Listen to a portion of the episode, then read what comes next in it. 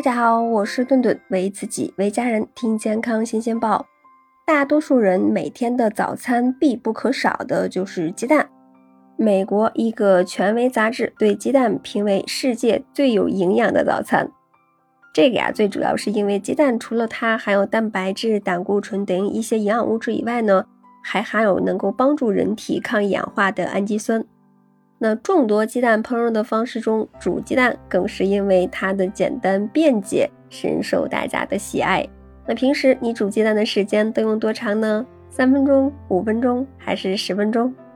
其实呢，煮鸡蛋对于时间的把握十分的重要，没煮熟或者是煮太过，都会使原本富含营养的鸡蛋变成我们身体健康的隐形杀手。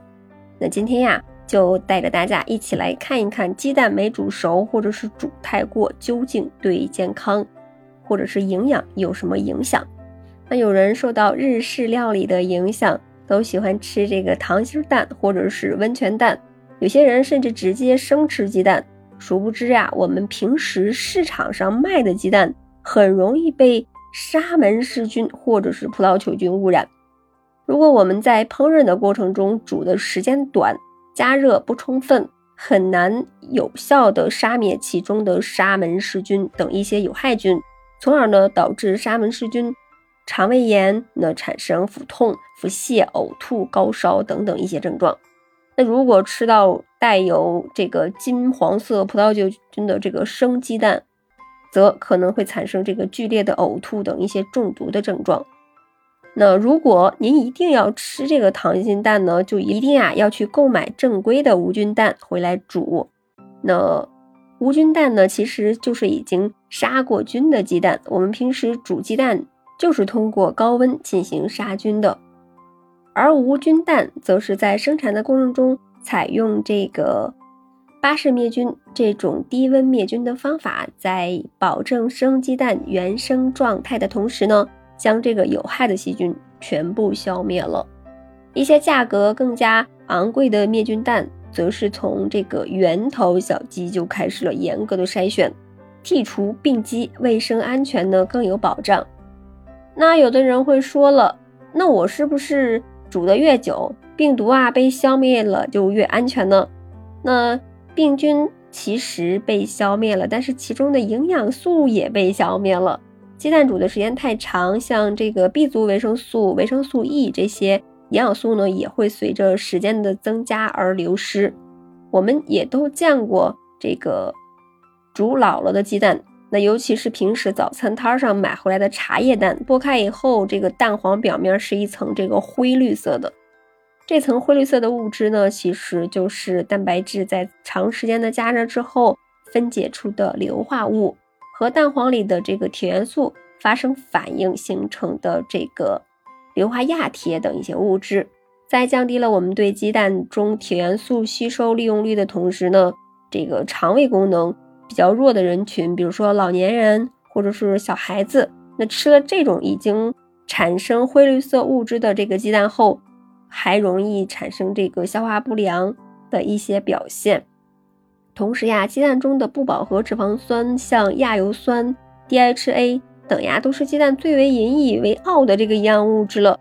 但是这些不饱和脂肪酸呢，它本身就更容易被氧化，在长时间加热的过程中呢，被氧化越来越严重。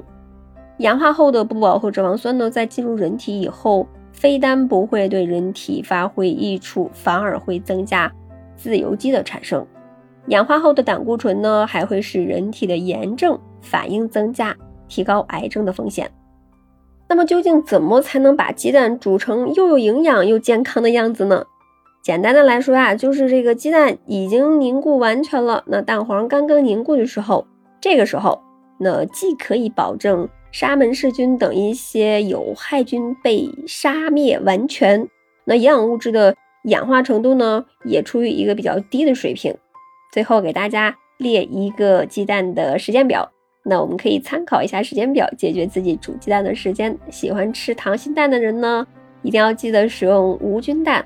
那鸡蛋放入沸水中两分钟，蛋清稍微凝固，蛋黄呢仍处于橘红色，鸡蛋没熟。四分钟的时候呢，蛋黄呀变成了明黄色，中心半固态，很柔软，那温泉蛋这个时候就可以出锅了。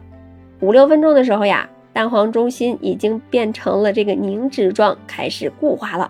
这个时候出锅就正好了。那如果超过七分钟，蛋黄就开始变硬，产生灰绿色的物质了。还有一个煮鸡蛋的小技巧，那煮鸡蛋之前呀，把鸡蛋放入冷水中浸泡一会儿，这样可以降低鸡蛋里面的压力。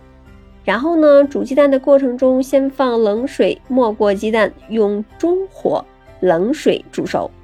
那这样煮鸡蛋可以防止蛋壳破裂。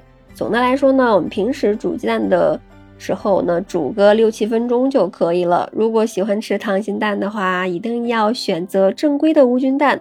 避免鸡蛋中的有害菌危害健康。